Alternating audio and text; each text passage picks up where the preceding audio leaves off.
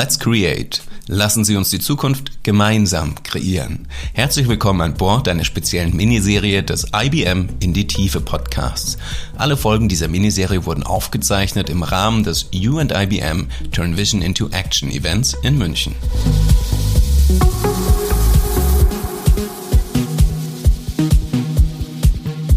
Ihre Nachhaltigkeitsziele und die digitale Transformation werden sich in Zukunft nicht mehr auseinander dividieren lassen.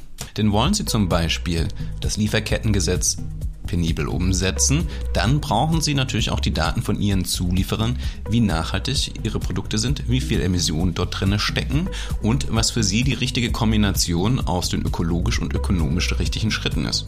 Und nicht zuletzt bedeutet natürlich ein Nicht-Einhalten des Lieferkettengesetzes auch ökonomische Folgen im Sinne von Strafzahlungen. Ein Aspekt der Nachhaltigkeit ist also ein lückenloses Sammeln der Daten aus Ihrer Supply Chain. Ein ganz neuer Möglichkeitsraum geht auf, wenn Sie zum Beispiel vor Ort in den Maschinen IoT richtig einsetzen können, die Daten danach gut aufbereitet in der Cloud haben und dann zum Beispiel dank Predictive Maintenance Ihre Maschinen länger betreiben können. Das wiederum ist nicht nur ökonomisch, sondern dann eben auch ökologisch. Was bedeutet also der Bereich Data und AI konkret für das Einhalten der Klimaziele?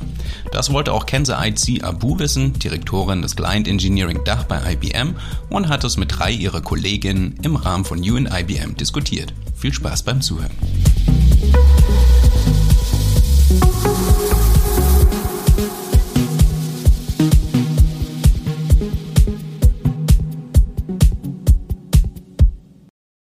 Wenn Sie sich dafür entscheiden, Technologie zu nutzen, um Ihre Nachhaltigkeitsziele zu erreichen, dann sind Sie gerade an der richtigen Stelle. Denn in dieser Gesprächsrunde begrüße ich drei KollegInnen, ähm, die unterschiedliche Blickwinkel mitbringen. Da sind Stefan, äh, Steffen, entschuldige, Steffen, Steffen Wittenauer, Julia Wiegel, Julia Wiegel ganz hinten und Felicitas, meine Kollegen daneben. Felicitas Müller ist Projektleiterin im Expert Labs Team für AI Applications und gemeinsam mit ihrer Kollegin hilft sie Kunden dabei, den Kunden dabei bei der Implementierung verschiedener Softwarelösungen. Julia Wiegel ganz hinten finde ich sehr, sehr, sehr spannend, ist Meteorologin und arbeitet als Solution Engineer an Wetter- und geospatialen Softwarelösungen. Also alles, was ne, Satellitendaten verarbeiten und daraus äh, äh, ganz vieles lernen über unsere Erde und dann Steffen Wittenauer. Ich sag mal, unsere Koryphäe, was IBM Planning Analytics ist, also TM1 Stichwort. genau.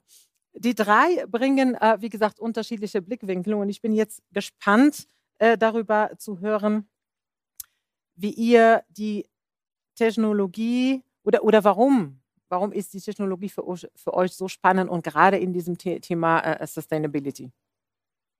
Wer möchte anfangen? Also. Ich würde mal beginnen. Und zwar bei mir das Thema Sustainability ähm, beschäftigt mich deswegen, weil ich eigentlich ursprünglich aus der Finanzplanung komme, das heißt aus der integrierten Planung und Steuerung von einem Unternehmen. Und wir haben jetzt so die klassischen Bereiche bisher gehabt, beispielsweise wie eine Finanzplanung, wie eine Deckungsbeitragsrechnung, eine HR-Planung und ähnliches. Und auf einmal kommt hier ein neues Themengebiet dazu, Sustainability, Nachhaltigkeit. Und wie muss ich das jetzt auf einmal einbinden? wenn Unternehmen heute schon ein Problem haben damit, ihre Planung und Steuerung zu machen, wie komme ich jetzt mit dieser zusätzlichen Komponente klar? Und am Beispiel äh, in einem Einkauf, heute ist es klassischerweise so gewesen, dass man sich vielleicht nur nach dem Preis ausrichtet und da hat ein Einkäufer vielleicht zwei Lieferanten vor sich gehabt.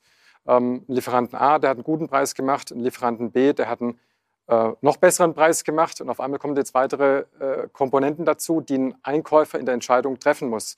Beispielsweise, wie nachhaltig ist das Produkt? Und wenn ich mich am Beispiel jetzt ähm, orientiere, ich bin Einkäufer, ähm, möchte einen Schwamm einkaufen, ich habe ein Unternehmen, das kauft sehr viel Schwämme ein, nehme ich jetzt den preiswerten Schwamm, der aus Erdöl produziert wurde, oder nehme ich den ein wenig teuren Schwamm, ähm, der vielleicht aus nachhaltigen Schwämme aus dem Meer äh, genommen wurde, und ich habe keine Fakten dazu, da würde ich als Einkäufer möglicherweise entscheiden, ja, ich nehme den mal einfach, ähm, aber ich habe wirklich keine Fakten oder, oder Grundlagen dafür, warum das ich die Entscheidung getroffen habe. Deswegen, ich bin mir nicht sicher, ob diese Entscheidung, die ich getroffen habe, tatsächlich nachhaltig ist oder nicht.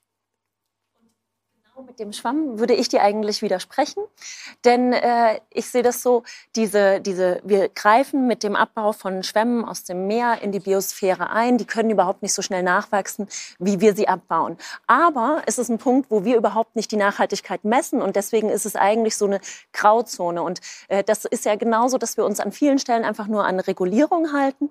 Und äh, das, was mein Blick darauf ist, äh, natürlich interessiert mich erstmal Wetter und Klima, aber, nicht, aber an der Stelle auch, wie können wir die Daten, wie können wir die Sensoren, die wir heutzutage haben, wie können wir das einsetzen, um äh, an bestimmten Stellen äh, zu messen, was gibt es für zusätzliche Emissionen, wo können wir Veränderungen in unserer Wirtschaft, an den Anlagen und so weiter selbst auch beeinflussen, um nicht nur Richtung Net Zero zu kommen, sondern auch um die Mitigation an der Stelle zu machen. Und wir haben da relativ viele Technologien, mit denen wir das machen können.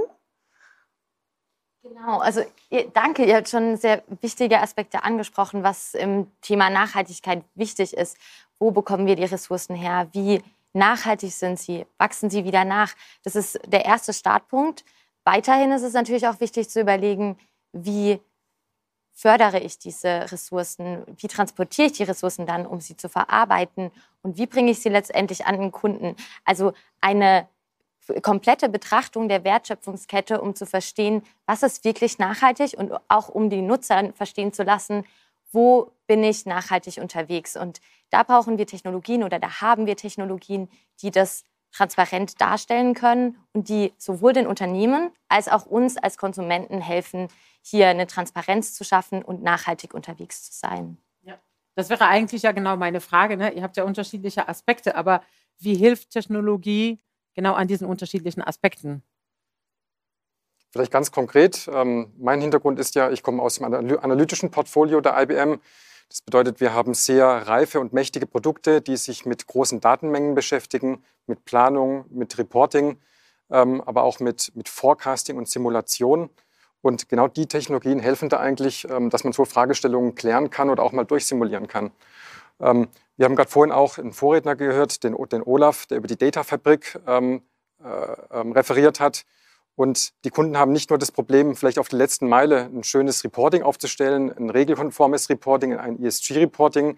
Das ist vielleicht nur die letzte Meile, die es zu gehen gibt. die meisten Kunden haben auch eine Herausforderung, wenn es darum geht, die Daten einzusammeln. Und da hilft beispielsweise auch aus dem Portfolio ähm, ähm, die, die sogenannte Data Fabric. Ich komme jetzt aber mal noch mit einem konkreten Beispiel, was ich mitgebracht habe. Ähm, ich habe gerade vorhin schon ein bisschen anklingen lassen. Ähm, Im Einkauf beispielsweise, wo auch Entscheidungen getroffen werden kann. Und vor einigen Tagen wurde das sogenannte Scope-3-Modell ähm, veröffentlicht von, von der IBM. Das ist öffentlich verfügbar und kann auch runtergeladen und getestet werden. Ich habe da mal zwei Screenshots rausgenommen, dass man das mal verdeutlicht, ähm, wie konkret das da eine, so eine Lösung aussehen kann. Und da möchte ich vielleicht kurz darauf zu sprechen kommen. Ähm, wie gesagt, ähm, der Einkäufer hat eine sehr, sehr wichtige ähm, Entscheidung, kann die treffen im sogenannten Scope 3. Das heißt, das sind die Emissionen, die er direkt beeinflussen kann, indem man eine, eine andere Einkaufsentscheidung ähm, trifft. Und da kommt eigentlich schon so das betriebswirtschaftliche Dilemma zustande, wo ein Einkäufer beispielsweise im Twist liegt äh, mit einem Sustainability Manager, nämlich die Fragestellung, richte ich mich jetzt nach demjenigen Lieferanten, der vielleicht sehr preiswert mir was anbietet, anbietet aber nicht sehr ökologisch, im Vergleich äh, vielleicht zu einem Schwamm, der sehr nachhaltig ähm, ähm, angebaut wurde und vielleicht auch transportiert wurde. Und da haben wir ein Modell veröffentlicht, ähm, das kann man auf Basis von IBM-Technologie äh, namens Planning Analytics, ähm, kann man sich das, das runterladen. Und man kann als Einkäufer dann beispielsweise die Fragestellungen geben, ähm, ich möchte beispielsweise mal ein Szenario kurz durchrechnen, wo ich mit ähm, 80 Prozent ähm, Gewichtung für die Kosteneffizienz das Modell durchlaufen lasse und nur 20 Prozent sind die Gewichtung auf Sustainability. Und dann beispielsweise ein zweites Szenario, wo ich gegenüberstelle, was würde denn passieren und mich das Unternehmen kosten, wenn ich jetzt will ich 100 Prozent Sustainable einkauf, äh, einkaufen würde. Das Modell kann es dann auch noch simulieren, beispielsweise wenn man irgendwelche äh, Mixe fährt und zum Schluss kann man die ganzen Szenarien nebeneinander halten und hat nachher schwarz auf weiß, faktenbasiert, ähm, die, die ganzen Szenarien, die man nachher vergleichen kann. Und das ist ein Modell, wo ich sage, das kann man in jedem Einkauf auch sofort an den Mann oder an die Frau bringen, um faktenbasiert Entscheidungen Richtung äh, Nachhaltigkeit zu treffen oder auch nicht zu treffen.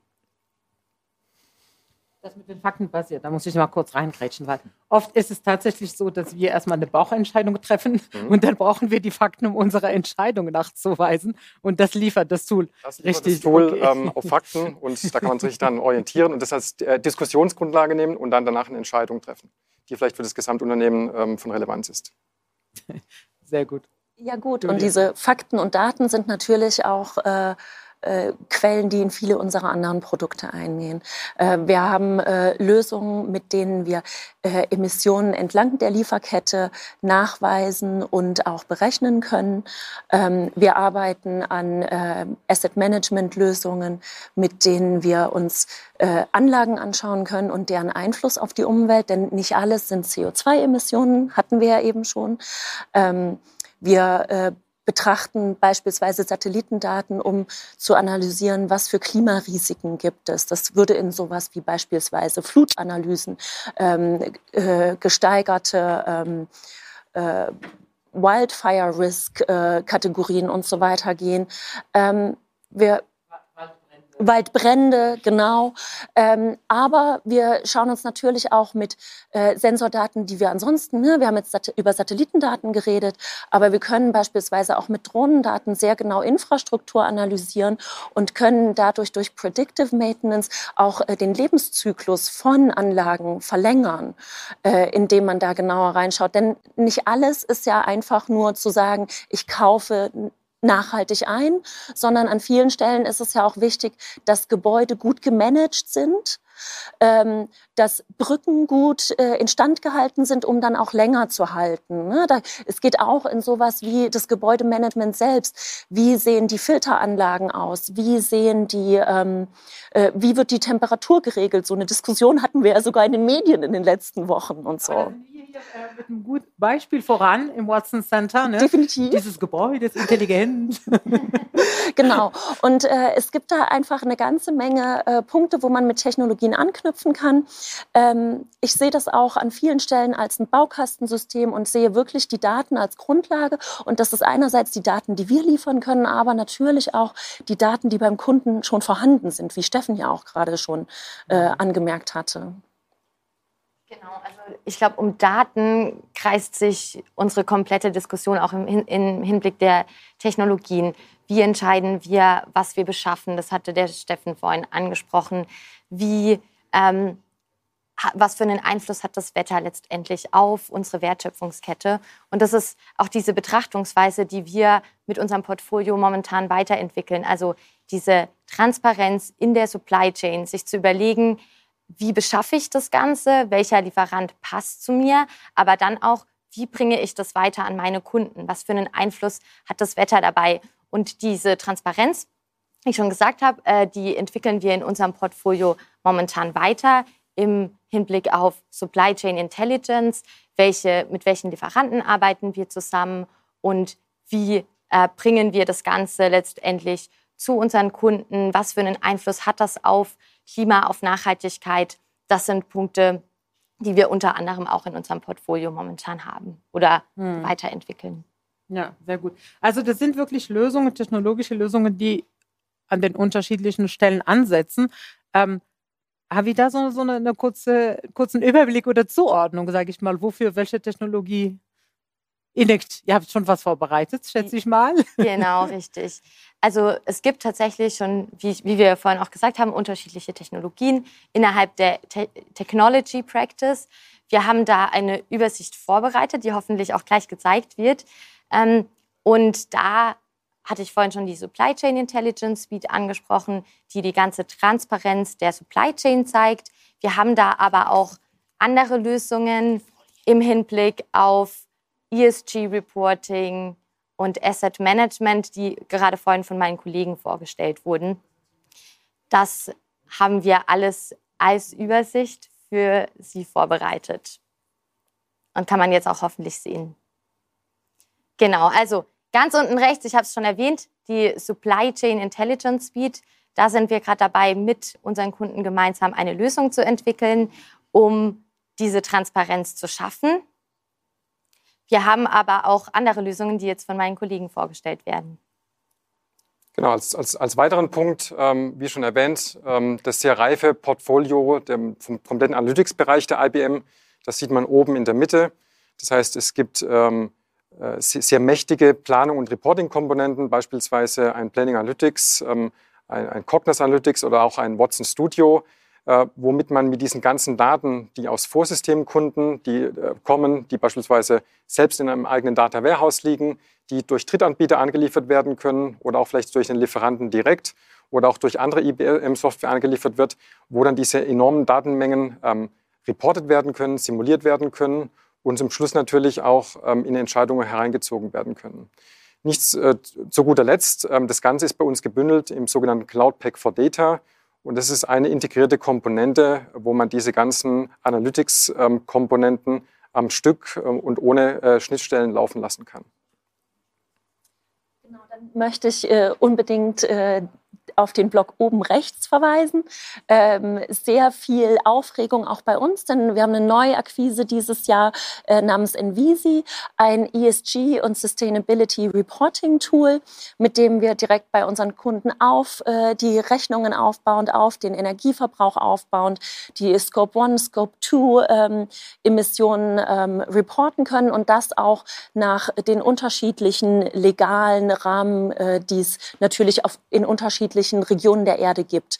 Ja, also in der EU gelten andere Regeln als beispielsweise in den USA und all dieses Reporting kann direkt aus den Daten gemacht werden und genau auf die Bedürfnisse der Kunden an der Stelle ähm, angepasst werden, ähm, gehört in das AI Applications Portfolio.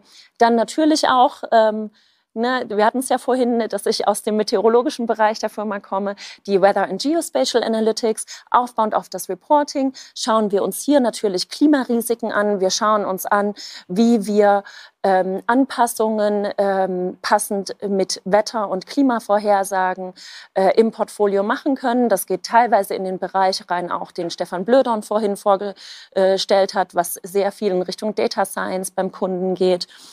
Ähm, äh, und natürlich, wie schon erwähnt, die Sensordaten, die wir hier nutzen.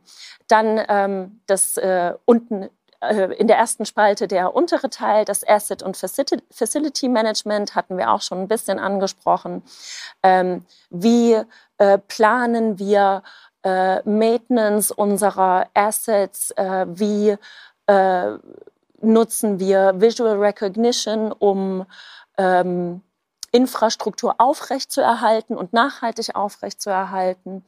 Ähm, wie betreiben wir tatsächlich unsere Gebäude? Das sind sehr unterschiedliche ähm, Teile unseres Portfolios und da ist es auch so, Felicitas und ich, wir arbeiten normalerweise direkt mit äh, den äh, Geschäftseinheiten äh, beim Kunden zusammen, selten eher wirklich auf C-Level, sondern direkt dort, wo die Operations stattfinden. Und ähm, äh, bauen die Systeme gemeinsam mit den Kunden. Und das kann sehr unterschiedlich sein. Ne? Das äh, kann, äh, können irgendwelche Assets im Energienetz sein. Äh, es können aber auch Gebäude wie diese hier sein. Äh, es äh, kann sein, dass es äh, irgendwelche Supermärkte sind auf Supermarktniveau, dass wir dort aus unterschiedlichen Aspekten ähm, Optimierungen vornehmen. Jetzt haben natürlich die Zuschauer viele unterschiedliche Lösungen gesehen. Wir haben versucht, alle irgendwo zu benennen und äh, zu zeigen. Es ist, war wahrscheinlich eine Vielzahl an Lösungen. Man muss an der Stelle sagen, dass wenn wir mit Kunden starten, dann schauen wir uns im Garageansatz erstmal an, was sind denn die Schmerzpunkte, wo möchte, wo braucht der Kunde Unterstützung und je nachdem, wo der Kunde Unterstützung benötigt, werden dann auch die entsprechenden Technologien platziert und wir, die hier sind, unterstützen dabei sehr gerne. Ja, super. Und das ist, das ist ja auch tatsächlich so, das Thema ist sehr komplex ne? und äh, die Angst ist teilweise gar nicht anzufangen, wo man startet. Ne? Und meistens ist es so, so, kleiner Schritt erledigt, nächster Schritt. Und in diesem Prozess wird man immer schlauer und weiß man, wie es, wie es dann weitergeht. Natürlich mit eurer Hilfe. Ähm, ich frage mich jetzt, wenn wir uns in die, in die, ähm, in eine Firma hineinversetzen, die noch gar nicht angefangen hat. Was wäre eure Empfehlung, was der erste Schritt wäre zum, zum Beginnen? Ja, also der erste Schritt wäre natürlich erstmal mit äh, dem Kunden gemeinsam zu schauen, wo, wo sind die Problempunkte, wo steht er, was hat er für Ansatzpunkte oder wo können wir ansetzen? Also es ist, wird erstmal ein Workshop stattfinden, wo wir das gemeinsam mit dem Kunden dann evaluieren und dann basierend darauf gehen wir die nächsten Schritte gemeinsam. Ja. Also machen wir es mal konkreter. Ich sage mal, ich bin Supermarktkette. Ja. Was wäre deine Empfehlung oder auch laut deiner Erfahrung? Wo sind denn vielleicht die größten Hebel, wo man sagen kann, keine Ahnung, besorg dir mal A3 Plus Kühlschränke und nicht die alten Kühlschränke, die ganz viel Strom äh, äh fressen. Das jetzt mal, ich sag mal, so ein Haushaltsbeispiel habe ich gerade gebracht, entschuldige bitte, aber so ein bisschen, wenn wir es konkretisieren an einem Beispiel, wäre, glaube ich, ganz hilfreich. Ich denke, ähm, dass das Wichtigste wäre, erstmal die Daten zusammenzusammeln, die wirklich relevant sind. Äh, wie sieht der Energieverbrauch dieser Kühlschränke aus? Äh, äh, wie ist das aber auch äh, gegengerechnet mit den Anschaffungskosten? Ähm, ich denke, diese Daten erstmal zusammenzuführen äh, auf einer gemeinsamen Datenplattform und dann kann man darauf aufbauen. Und ich finde auch, ich verstehe auch diese, diese, wo fangen wir überhaupt an bei diesem riesigen Thema? Das verstehe ich sehr gut. Ähm, aber das ist kein Problem, weil wir alle müssen so Schritt für Schritt damit anfangen. Und äh, das werden wir auch hinkriegen. Und ein wichtiger Punkt ist, im Moment gibt es an bestimmten Stellen schon Regulierungen und an die müssen wir uns anpassen. Und ich denke, das ist ein sehr leichter Einstieg auch. Ja, ja, ja, ja, ja, absolut. Also Lieferkettengesetz hat, glaube ich, ja. einiges in die Wege ja. gebracht und da freuen wir uns äh, äh, äh, natürlich, denn wir müssen was tun und wir werden jetzt zu unserem Glück gezwungen, sage ich mal. genau, also äh, wir, wir, wir haben es gehört, Technologie kann vieles ermöglichen, aber am Ende, wenn wir uns nicht dafür entscheiden, die für den richtigen Zweck zu nutzen, dann hilft das gar nicht. Hier muss ich an einen äh, Professor von mir denken, der immer meinte äh, oder gesagt hat, a fool with a tool is still full. Also Technologie alleine hilft nicht, da braucht der, äh, bra sie braucht den Mensch dahinter.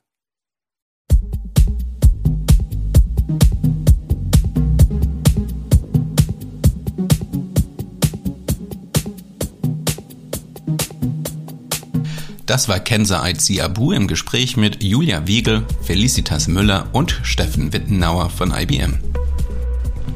Wenn Sie wissen wollen, wie Ihre voll erfasste Supply Chain auch Ihre Kundenbeziehung neu gestalten kann, dann bleiben Sie dran für Folge 4 unserer Miniserie.